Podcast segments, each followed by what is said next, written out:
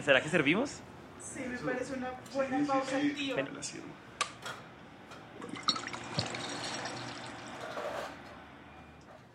Esta cerveza está increíble.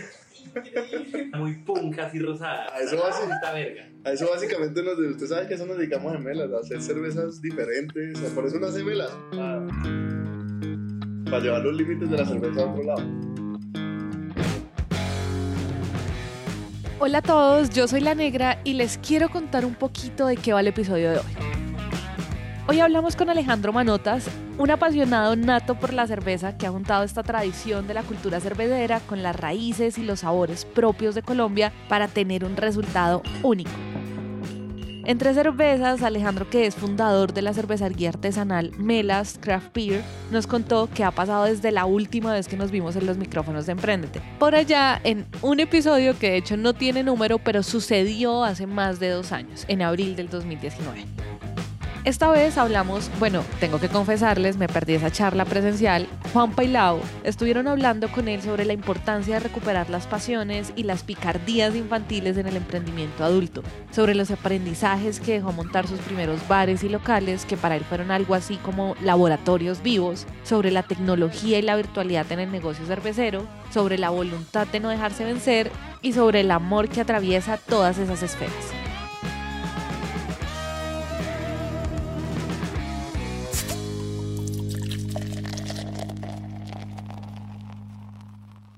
Exacto, exacto. Vamos a hacer un episodio al estilo Melas y nos va a salir un episodio rosado de remolacha.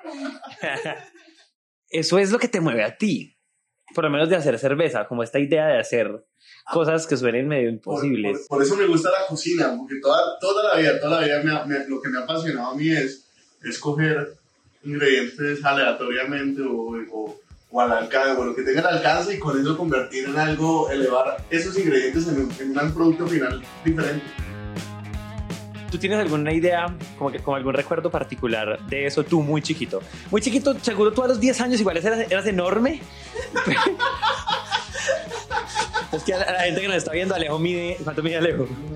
1,96 y además es enorme, es que es enorme, un puño de Alejo, gracias a Dios Alejo es una gran persona. Pero, ¿cuál es, es ese recuerdo como de, no, no estoy hablando del Alejo cervecero, sino el Alejo eh, ex- explorador, eh, mezclador de cosas, medio científico, medio cocinero? Creo que no- nos, nos va a llevar al- a, a recordar lo que era el nombre de Melas. Claro. y era a cocinar con mi mamá. Mi mamá era, un- era una cocinera increíble y toda la vida yo amé estar acompañándola a ella para arriba y para abajo en la cocina con ella, haciendo. A ella le encantaba hacer postres. Yo no soy tan fan de los postres, mí el azúcar me gusta más bien volverlo alcohol. Ok, de ahí viene. O sea, es doble, o sea, es como honor a tu mamá por todas partes. Eh, sí, viene, viene. to- toda la vida el que me, que me metió a la cocina era ella. Pero yo toda la vida he tenido gustos por la comida raros. Yo, de hecho, ayer estaba hablando con mi esposa que cuando yo era chiquito me gustaba comer cebolla como si fuera eh, manzana. La comía así. Diría que me sorprende, pero no me sorprende. Los, los sabores, eh, o sea, hace dos años, Bernie Silverbaser, quien fue el fundador de BBC, que creo que ya te había contado que es muy amigo mío, Sí. el, el- Pero está haciendo ron. mi mentor. Él ahora está haciendo ron y está, tiene una incubadora de cervecerías por Latinoamérica, entonces tiene como cinco cervecerías en Latinoamérica, eh, tiene una destilería de ron en Panamá y tiene un hotel divino en Italia. Pero hace como un par de años eh, me dio un regalo que, que creo que es el mejor regalo que me ha podido dar alguien y fue a invitarme a probar cervezas, de- probamos cervezas desde Holanda hasta Italia. Wow. Nos fuimos así en tour cervecero por toda Europa.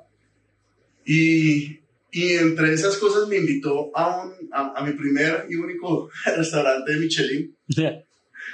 Y, y fue una experiencia que no lo puedo describir más. Y creo que me, me- y justo en ese momento me sentí tan identificado como en el momento de la película Ratatouille cuando prueba el, el queso y la fresa y empieza a tener explosiones en la cabeza.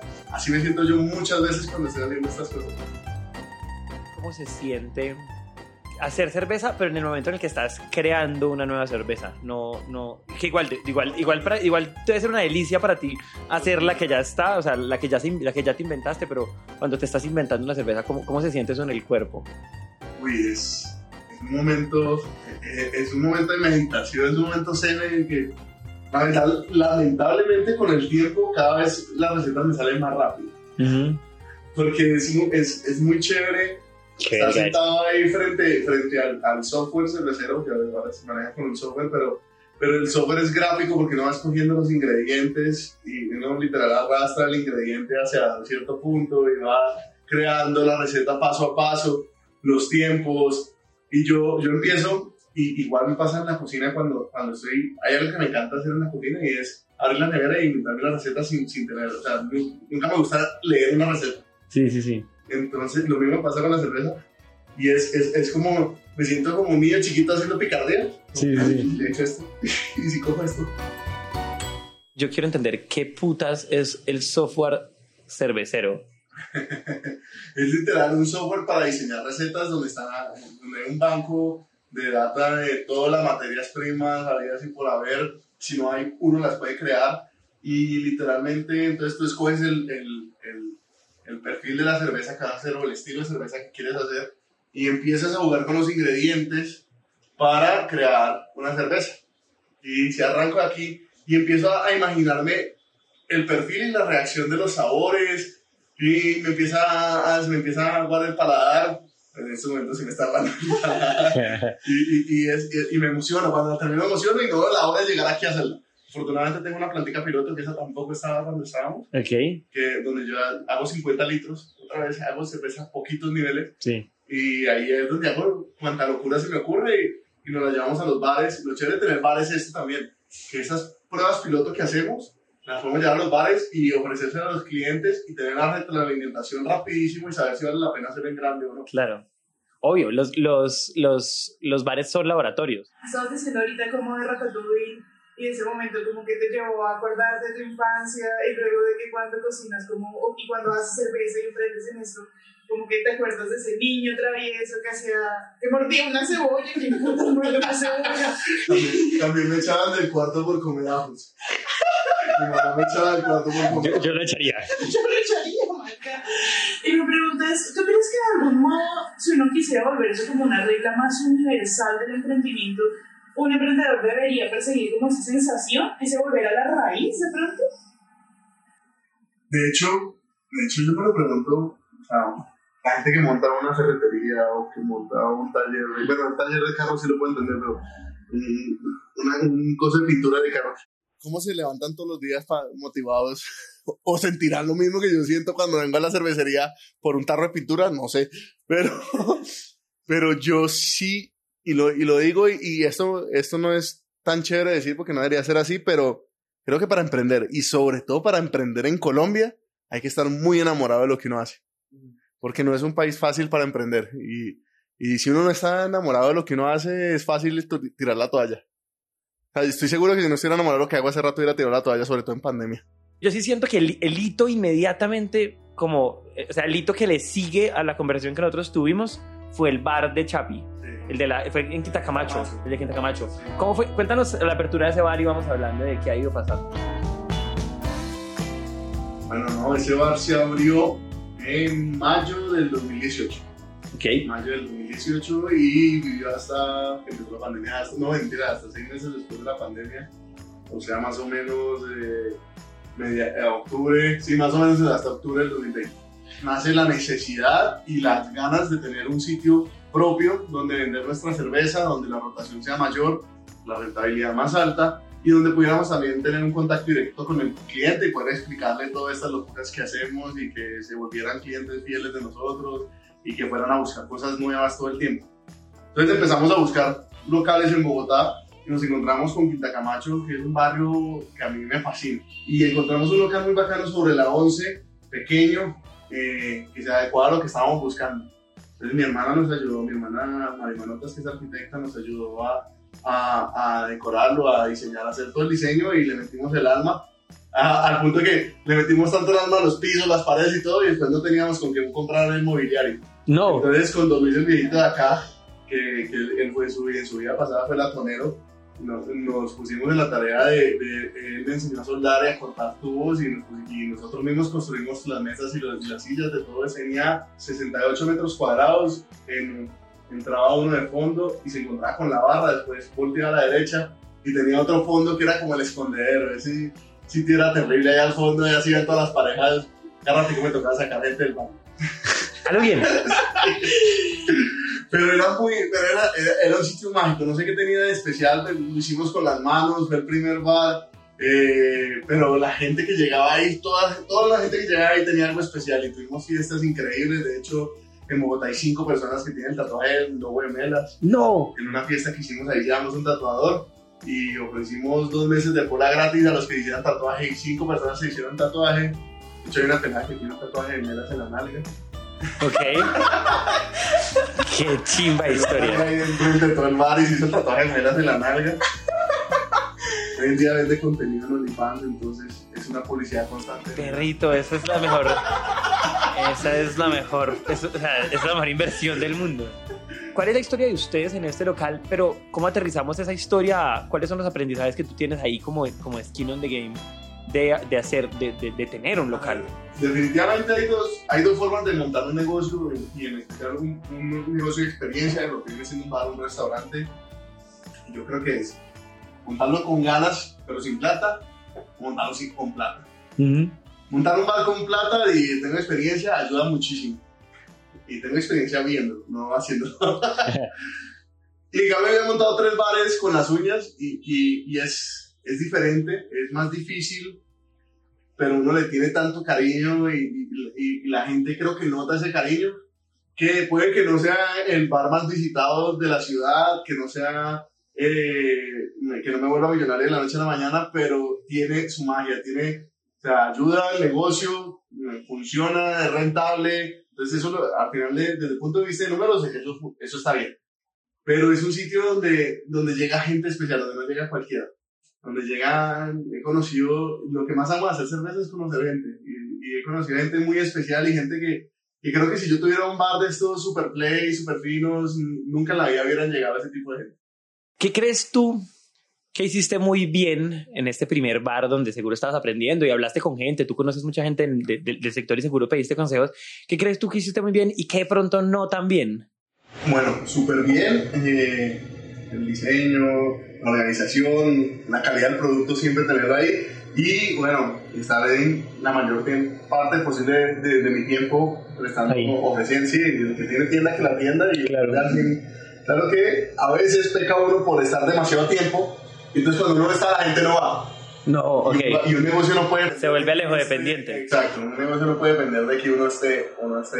No se tiene que ser chévere y, y funcional, esté uno o no esté uno. Eso es algo que, que aprendí, que, que sí tengo que estar, pero no, no, no volverme amigo de todos los clientes porque si no, entonces si no estoy no van, eso, eso, y eso era algo que ya alcanzó a pasar en un momento. Y otra cosa que, que, que, que aprendí es que ese primer bar no tenía nada de comida. Y a las patadas aprendí que había que tener comida para vender trago. Claro. Sí, porque si no la gente se emborrachaba y empezaba, no, necesito comer y se iban y después no volvían. Pues justo hoy estás cocinando. Hoy estoy eso es cocinando como y, y yo soy apasionado de la cocina. Y sí, eh, consecuencia de lo que hemos ido aprendiendo es que si hay buena cerveza, tiene que estar acompañado con buena comida. Claro. O sea, ¿cuánto tiempo dura ese bar hasta que se abre el segundo? ¿O cuál es el próximo hito en la historia de Melas si vamos avanzando? Bueno, no, ese primer, ese primer bar duró un año larguito hasta que abrimos el bar de Cedritos, que queda en la 140 con 13. ¿Por qué Cedritos?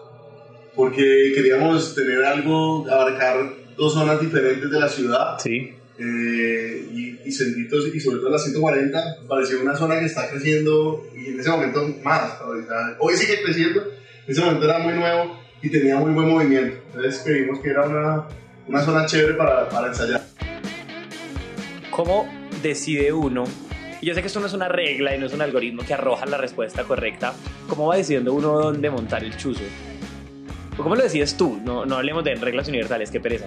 Creo que, a ver, creo que hay, que, hay varios, varios factores que uno tiene que, que analizar y es, primero, la capacidad que tenga uno de pagar una renta. Si yo pudiera montarlo en la zona T, ¿Lo me en la zona T, pero vale unos arriendos de 30, 40 millones de pesos. Claro. Ahorita, ahorita es complicado.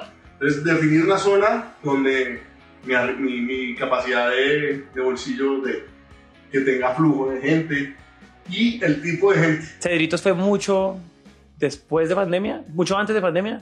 Cedritos fue justo un año antes de pandemia, que fue en marzo del 2019. Entonces, retomemos. Ustedes empiezan, a, empiezan, empiezan con el bar de, de, de Quinta Camacho Y, Y al año montamos Cedritos. y, y qué- y qué pasa en ese año? O sea, hablemos de ese año porque muchas veces, a veces como que uno solo va en hitos y a mí me parecen chéveres los... Ese año, es que además, acordate que, que, que además el bar coincidió con el mundial. Claro. Un mundial que los partidos eran a las 5 de la mañana. Partidos a las 7 de la mañana, pero en Colombia no se puede vender tragos sino hasta después de las 10 de la mañana. Claro. Entonces hicimos desayunos con huevos, con café y apenas pasaron las... eh, entonces la gente compraba eso, pero de una vez eh, tenía que comprar su cerveza porque eh, el partido no era a las 7, era como... No me acuerdo, pero el segundo tiempo iba a estar ya en el tiempo que podíamos vender cerveza. Entonces la gente con la compra del desayuno ya incluía una cerveza y apenas fueron las 10 ya le estábamos sirviendo a todo el mundo su cerveza. Nada, vivimos mil cosas en ese bar. Aprendimos cómo funcionaba un bar, aprendimos a operar, a hacer inventarios, a tratar con borrachos, que también es difícil.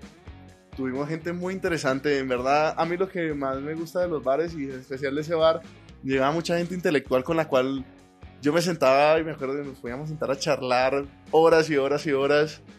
Porque además a media cuadra del bar hay una biblioteca bacanísima, una librería. Eh, la que queda al lado del Teatro Nacional. Wilborada. Entonces, y el, y el administrador y uno de los dueños de Wilborada era cliente a morir de melas. Entonces, a sus mejores clientes nos los mandaba todo el tiempo. Entonces, llegaba gente muy intelectual a leer. A, a- entonces, a veces terminábamos echando poesía. Era un bar bacanísimo. Sí, entonces aprendimos muchísimo en ese bar y nos lanzamos a Cedritos. Y Cedritos fue diferente. Cedritos ha sido muy chévere, Cedritos, Cedritos sigue vivo, pero Cedritos fue un bar que se demoró en, en despegar y que justo cuando estaba despegando llegó la pandemia y que ahora está volviendo a coger fuerza. Ok.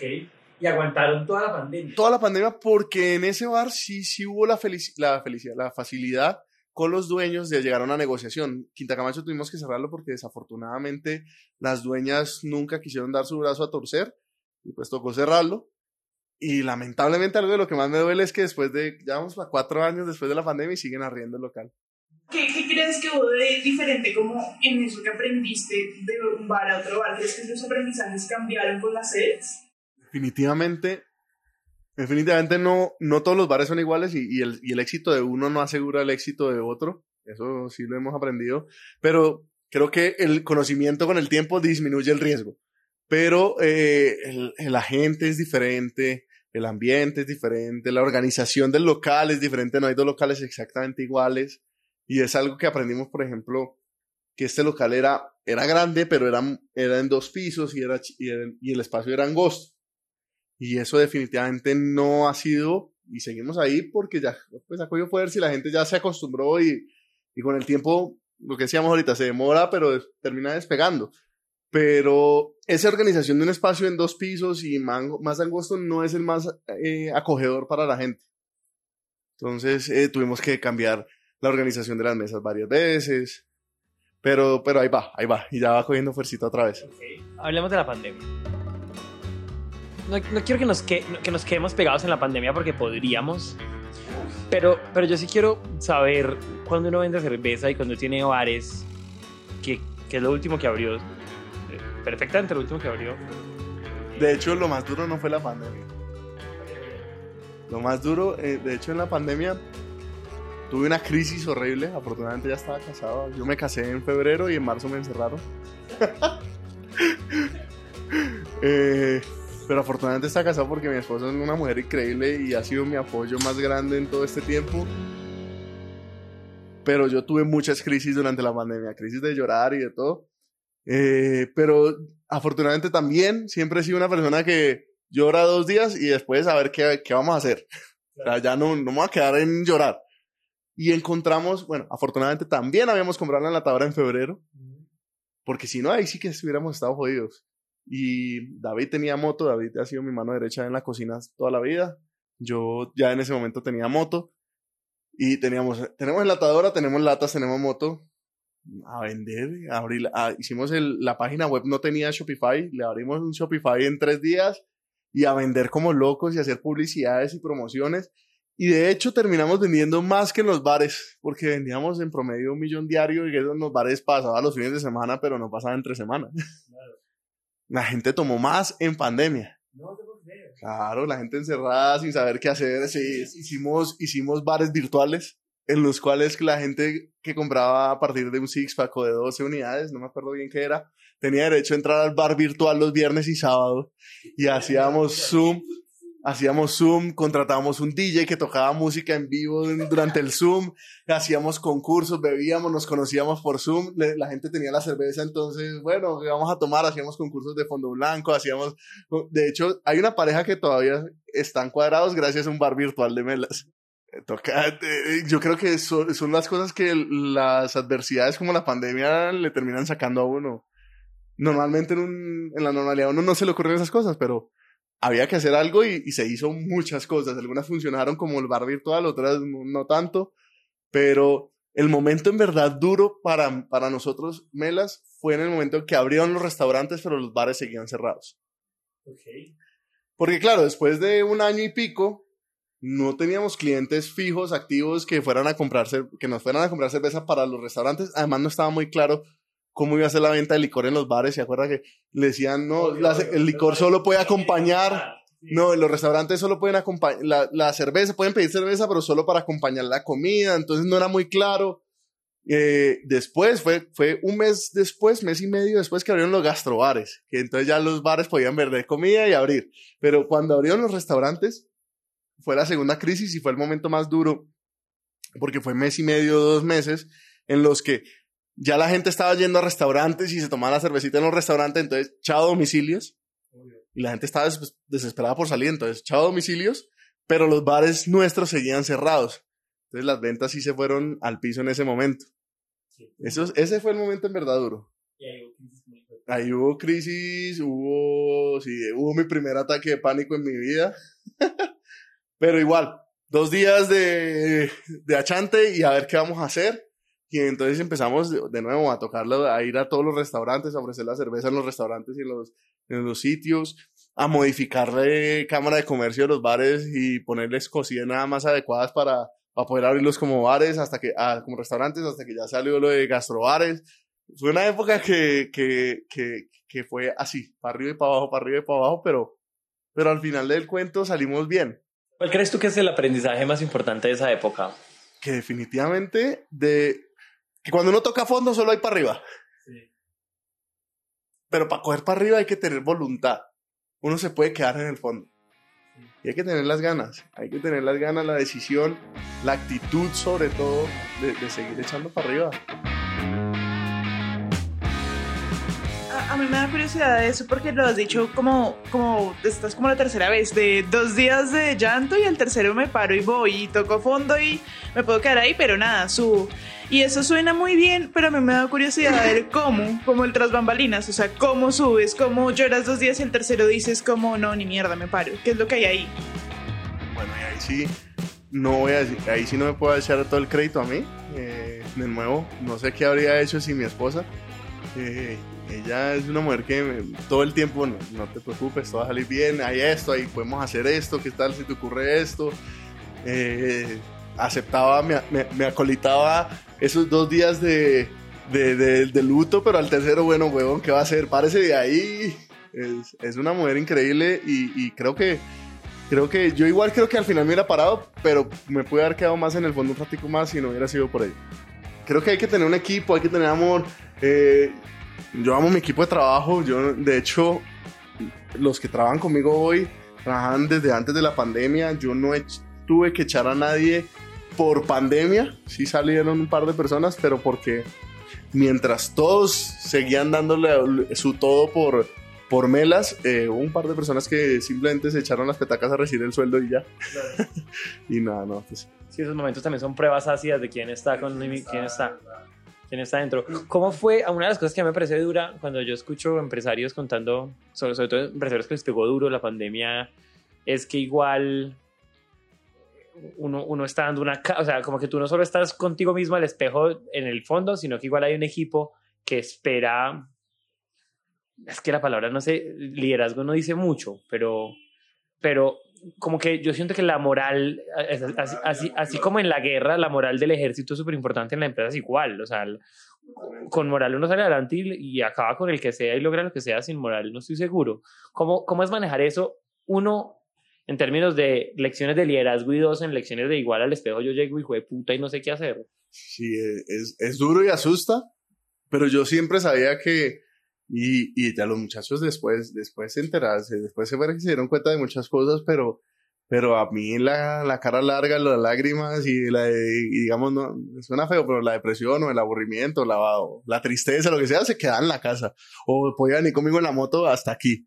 Una vez abría la puerta, eh, solo risas y bueno, vamos a seguir y qué hay para hacer y qué nos inventamos y... Pero, pero sí, el, eh, en, en tiempos difíciles yo creo que el equipo de trabajo tiene que también estar motivado y, y, si uno es el líder, pues es el que tiene que dar el ejemplo. Qué fuerte sale uno de ahí, qué fuerte sale uno de ahí. ¿Y cómo es ese proceso? Una vez empiezan a abrir y empiezan a abrir y empiezan a abrir, como de decir, bueno, ahora sí. A darle toda.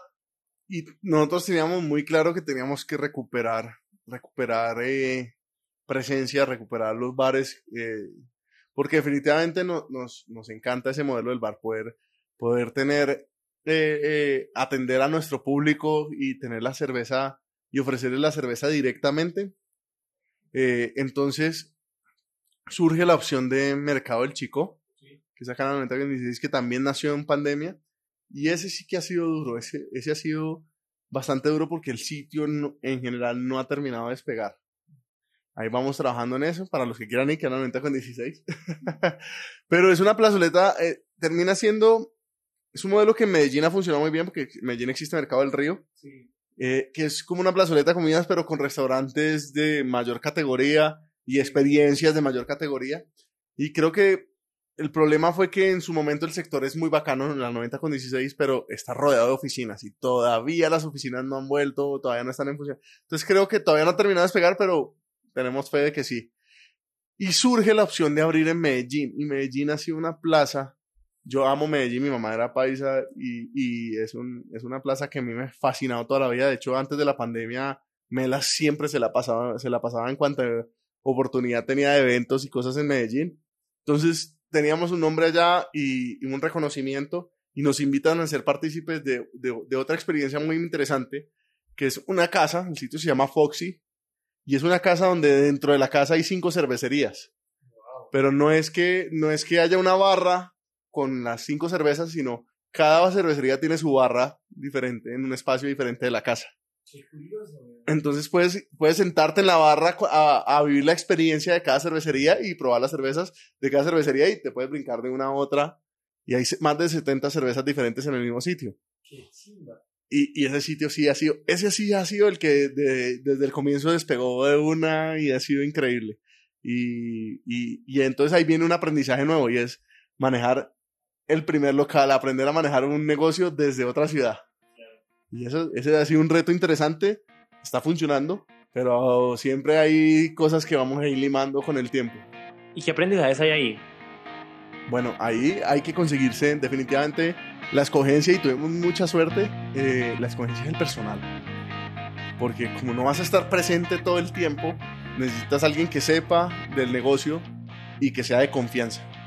Y nosotros dimos a la primera con una persona, Viviana, una, una vieja increíble que lleva ese sitio marchando como un soldadito muy bien y, y, ama lo que hace también. Ella, cuando hablo con ella de lo que ella le encanta la cerveza, pero lo que ama es vender.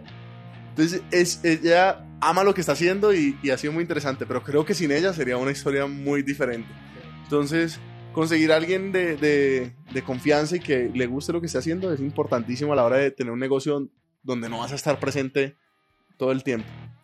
Y lo segundo es, es, es de nuevo, encontrar, aprender a conocer la ciudad donde estás, la cultura donde estás, qué les gusta, qué se mueve más allá. Creo que estamos llegando a hoy. Estamos llegando como al, ahí, ahí son Cosorongo entre polas, eh, estamos avanzando y estamos recogiendo aprendizajes bacanos eh, entonces hoy tienen Cedritos todavía, tienen Chico, tienen Medellín en este lugar increíble multicerveza. Sí, se llama Foxy. Y tenemos eh, algo que también, pues como te dije, la enlatadora llegó justo antes de la pandemia y hemos empezado este proceso que de hecho lo teníamos planeado para el próximo año 2023, pero pues la, la pandemia nos hizo acelerar muchas cosas que teníamos planeadas y entramos a Carulla. Tenemos eh, dos de nuestras cervezas en Carulla. Y la- las, más, cla- las más clásicas. Estamos en casi todos los Carullas de Bogotá y en el Carulla de... En uno de los Carullas de Cartagena. y ahorita vamos a entrar a los Carullas de Medellín también. Sí, y estamos eh, prontos a codificar también la, la Atomic en, en Jumbo.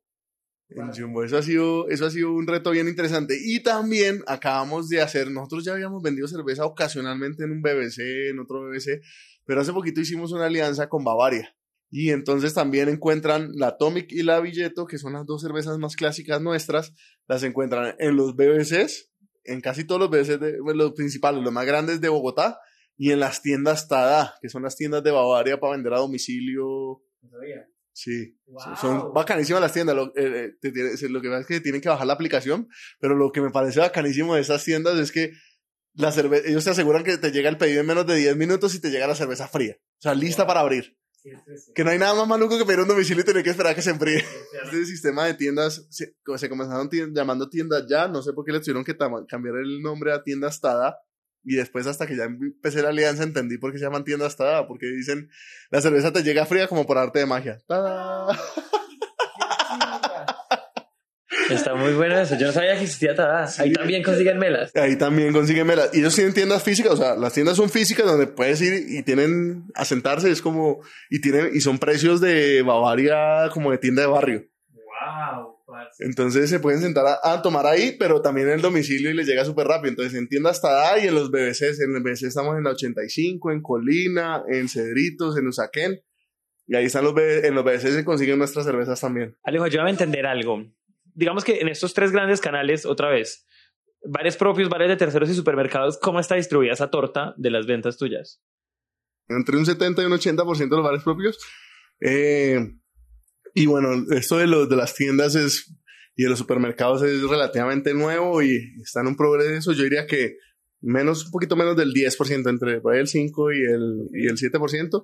Y el resto, sí, un, más o menos un 20% va entre otros bares y, y restaurantes. Yo odio los, como los consejos universales, no creo en eso, pero desde tu experiencia, si uno va a hacer cerveza, tiene sentido tener un bar, o sea, Sí, sí, sí, de hecho, de hecho, bueno, de hecho yo no me pago sueldo desde que empezó la pandemia, pero sí he encontrado formas de, de vivir, obviamente.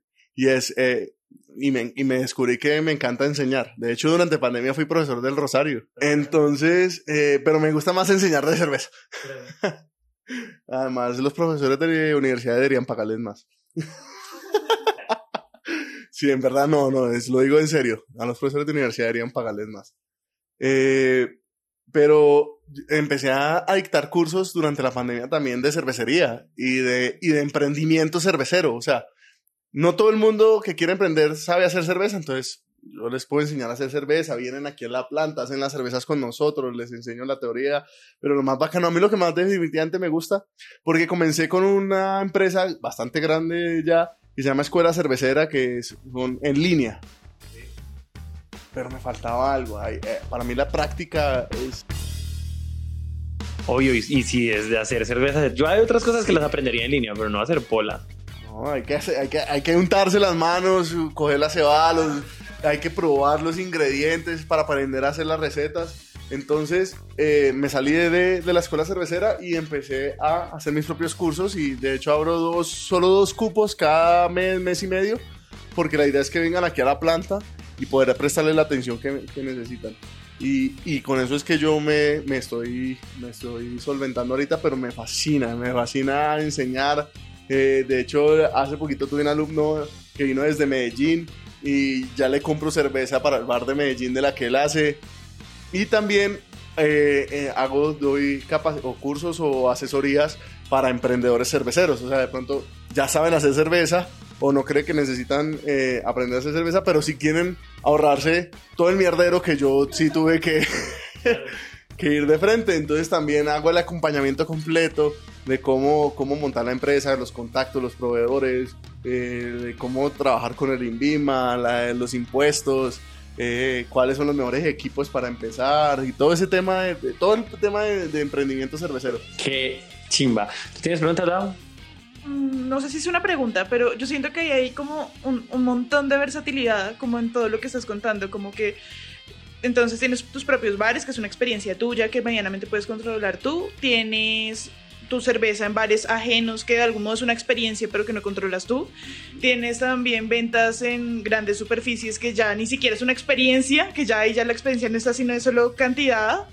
Y pues pero que igual es una puerta gigantesca y tienes también como todo este factor de educación que también es un componente gigante. Son demasiadas cosas al tiempo alrededor de, de un mismo emprendimiento, de una misma cerveza y es como que, ¿qué te permite ser tan versátil? ¿Cómo logras manejar tantas cosas al tiempo? Porque es como si estuvieras haciendo malabares con cosas súper diferentes y las haces Yo bien. creo que ahí la respuesta más sencilla y es lo que estábamos hablando ahorita, es, es- es estar de verdad enamorado de lo que uno hace y sobre todo y tener un equipo de trabajo en el, que uno, en el cual uno pueda confiar en, en que si tengo que ir a dictar un curso a otra ciudad o, o algo que pasó bacanísimo desde esa época acá, somos la primera cervecería invitada a hacer cerveza en Europa, hicimos un estilo europeo con café colombiano, entonces el estilo se llamaba, el estilo original se llama Bock Beer y como llamaban café se llamó, para, allá en, en Holanda se llamaba Colombock. Y, eso fue una experiencia increíble. Entonces, pero ahí estuve ausente casi tres semanas. Entonces es, es, es estar enamorado de lo que uno hace, es saber bien lo que uno está haciendo, pero tener un equipo de trabajo en el que uno pueda confiar y decir, voy a, a ausentarme un ratico y, no voy a morir porque el mundo se va a acabar. Claro, claro. Yo por- por ahí te quiero hacer una pregunta. Hay una cosa que tú nos dijiste en la, en la entrevista pasada y es como, como, ¿cómo entienden ustedes al resto de cerveceros artesanales donde ustedes igual entre todos compiten? Porque compiten, dejemos huevonadas, compiten, pero al mismo tiempo no es una competencia como agresiva, desleal, que es la, la típica como canibali- canibalizadora. ¿no? Tú, tú hablabas mucho como de nos ayudamos en serio y, nos, y en todas las, y en todas las, en to- y todos los que tienen bar reciben otras cervezas artesanales, como que en serio nos ayudamos y, y, y como que ese 1% en serio, en serio se ayudan. A mí me da muchas ganas de preguntarte eso. Yo siento que la, la, la pandemia fue una prueba ácida para muchos de esos discursos. Decir todos es, es- es difícil. Sí, hubo, hubo- hubo un par que, que, que- Hubo unos que simplemente se aislaron y, todo bien. Un par que sí, podría decir que, que no, fue, no fue tan chévere, pero, pero en general, en su mayoría, sigo, sigo diciendo que el gremio cervecero y sobre todo el cervecero artesanal es muy lindo, es muy bacano.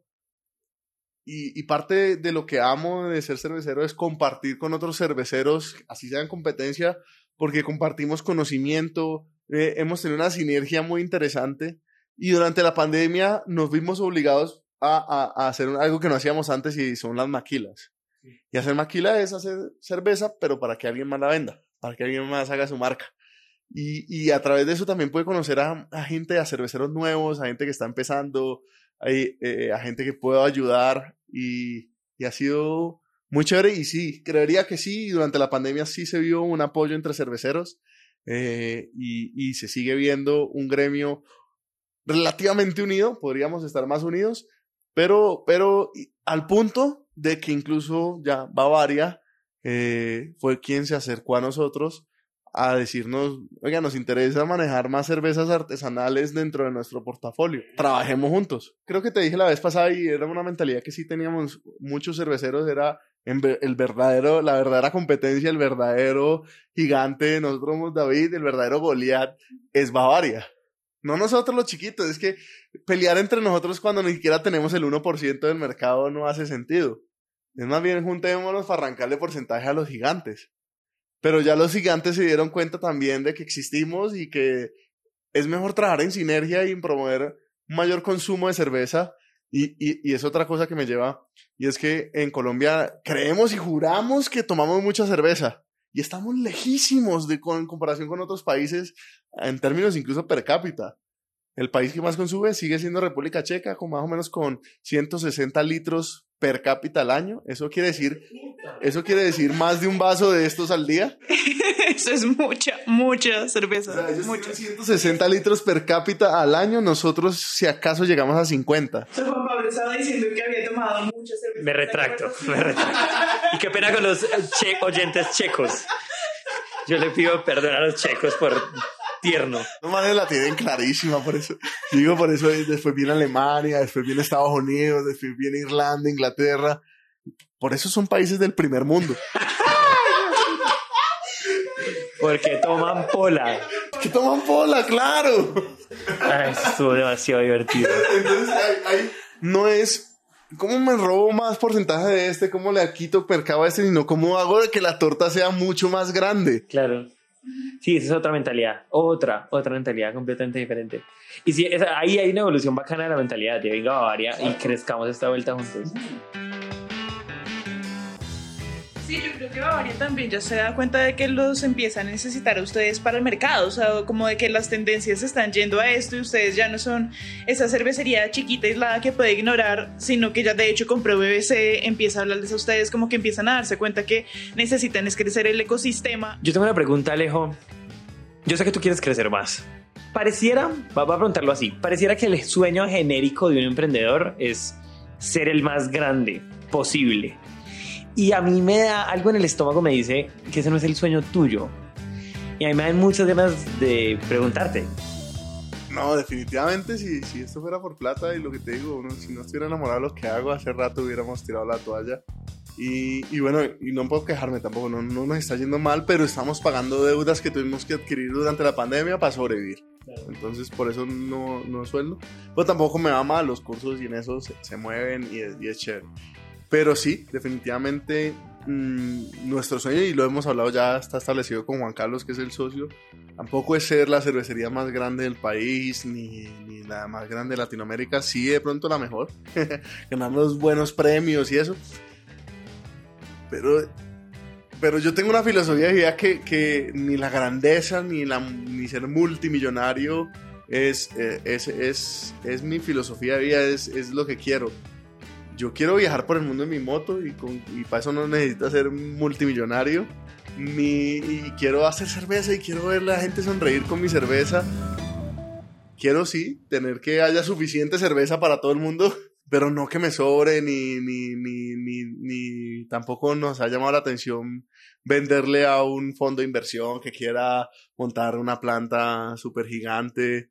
Y yo sí he negado, sí he negado, por ejemplo, eh, antes de la pandemia tuve una propuesta de ser el maestro cervecero de una, de, una cervecería en Inglaterra y con un sueldo como de 10 mil libras, que estaría cagado de la risa ahorita. Pero no, ese no, no es el punto. El punto es, Melas es, es, mi mamá y, la idea era inmortalizarla a ella en el tiempo. Eh, de nuevo repito la frase, uno no se muere hasta, y ahí está Coco, la fra- uno no se muere de verdad hasta que la última persona deje de acordarse de uno. Y, y mientras haya cerveza Melas y la gente siga sonriendo con una Melas, va a existir mi mamá. Y ese, ese es el fin, es, es vivir bien, vivir tranquilo, vivir feliz, hacer lo que nos gusta eh, y, y que alcance para todo el mundo. Pero no, no, no, no me interesa ser el empresario más exitoso, gigantesco del país, ni acabar con Bavaria. No es lo que nos mueve. Claro, esta analogía la hago yo porque igual yo estoy, nosotros hacemos contenido y nosotros esto lo, lo, pues como que yo hago analogías como con el mundo del contenido. Entonces pareciera como que cualquier persona que hace contenido quisiera hacer Disney. En estos días me escuché un episodio de una chimba de expertos de sillón sobre Estudio Ghibli, que es estos manes que hacen anime y que siguen siendo una empresa chiquita, pero que han hecho productos impresionantes y que se dan el lujo de hacer como arte. Y, y hay mucha gente que, por ejemplo, le, le critica, a, a- me de olvidar cómo se llama, el fundador, pero le critica como que él no hizo un imperio de ahí. Y él, no, y, y él, por ejemplo, no está pensando en qué va a pasar con esa empresa cuando él se muera. Pero él quiere hacer las películas que quiera hacer hasta que se muera, haciendo las películas que se le da gana de hacer. Y Alejo quiere hacer la cerveza que él quiere hacer hasta que se muera. Te voy a decir, voy a confesar una cosa aquí y es, de hecho, hay algo que sí en verdad no me ha gustado de ser emprendedor y es todo lo demás que hay que hacer aparte de hacer cerveza. Sí, te entiendo muy bien. Te entiendo muy bien. Y es como, porque es que tú quieres hacer, tú quieres hacer cerveza. Y, y, y hay una idea, y mucha gente, otra vez, mucha gente está escuchando saludos diciendo, claro, usted no es un emprendedor, pues que no, como, como le quiera llamar, como le quieran llamar, pero yo estoy haciendo algo que le está dando de vivir, que le está dando, o sea, que estaba alimentando un montón de familias. Pues podrían ser muchas, podrían ser miles, podrían ser millones, a unas familias que le está dando, que, que está que está, que está habilitando un montón de experiencias en lugares y tú crees en eso. Y está bien, o sea, yo siento que hay una pretensión de que si no quieres crecer más, entonces, no sé, uno es más o menos. Y Además, es que creo que eso está súper anclado a un tipo de crecimiento y ese tipo de crecimiento que es el crecimiento de números, el crecimiento de tamaño, de, de los ojos espectaculares y los flash de la cámara, pero no es el único. Llega un momento en que, eh, en que si uno está creciendo, va- llega un punto que después de ese punto del crecimiento tienes que empezar a fo- enfocarte cosas que te van a alejar de lo que te hizo empezar. O sea, llega, va a llegar el momento en que yo, si yo quiero crecer al nivel de Bavaria o de una mega cervecería, voy a tener que enfocarme más en, en los márgenes, en los costos, en la materia prima, en cómo bajar costos, en cómo generar más rentabilidad. eh, y, entonces no, eso me va a matar la creatividad, me va a matar lo que me apasiona y no es lo que yo quiero. Yo quiero seguir haciendo cervezas raras, cervezas locas, cervezas únicas y ver sonreír a la gente, ver la cara como la de Laura hoy cuando yo, cuando yo le les dije, espera, mira que voy a servir esta cerveza y el color salió rosado. yo en este momento solo puedo. Ah, no, no las bebimos todas. No las bebimos todas. Así que deberíamos abrir una ya, pero las tomamos todas. Yo no tengo. Este episodio fue producido y reportado por Laura Marín y por Juan Pablo Ramírez.